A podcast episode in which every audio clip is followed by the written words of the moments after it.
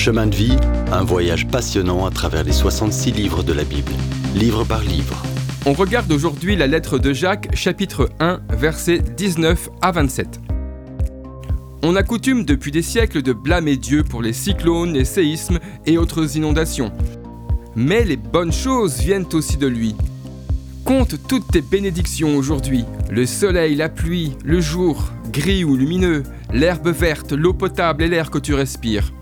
On comprend mal réellement combien Dieu est bon. En fait, Dieu veut que toute personne naisse de nouveau. Il est si bon. C'est notre choix si on ne l'est pas. Quand la volonté de Dieu rejoint la nôtre, on naîtra de nouveau.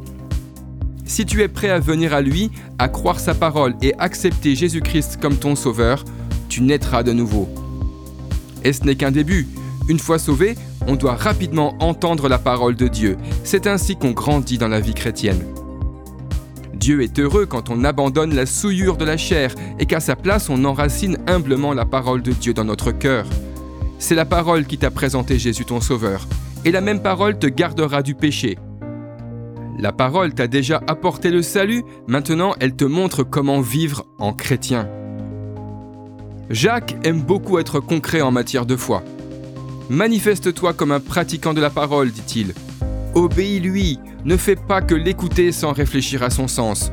Ne t'illusionne pas en pensant que tu suis Dieu si tu ignores ce qu'il dit.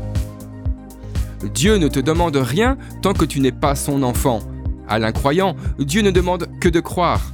Mais à ceux d'entre nous qui sont devenus enfants de Dieu, il dit ⁇ Accomplis la parole ⁇ Dieu veut que la parole produise une action créatrice en nous pour une application concrète, une vie exaltante et une expérience réjouissante.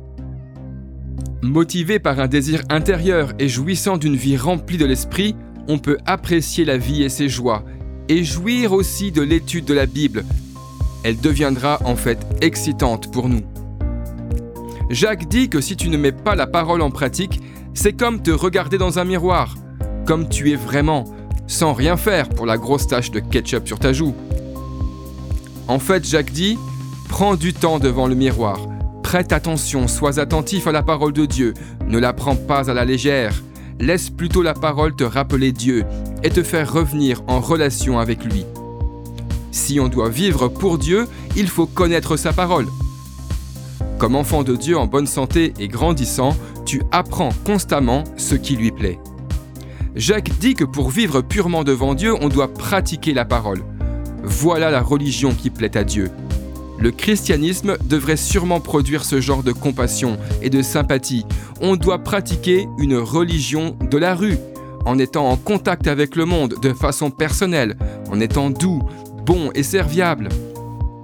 Mais le contact avec le monde ne doit pas signifier agir comme lui, ni laisser sa vilaine marque s'imprimer sur nous.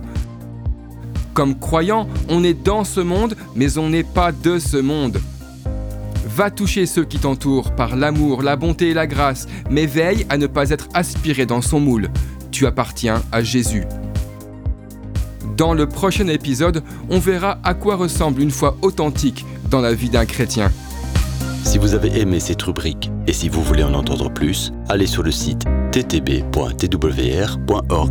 ou téléchargez l'application. Retrouvez-nous aussi sur chemindevie.info.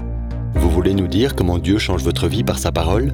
Envoyez-nous un message sur WhatsApp au 07 81 46 39 39. À bientôt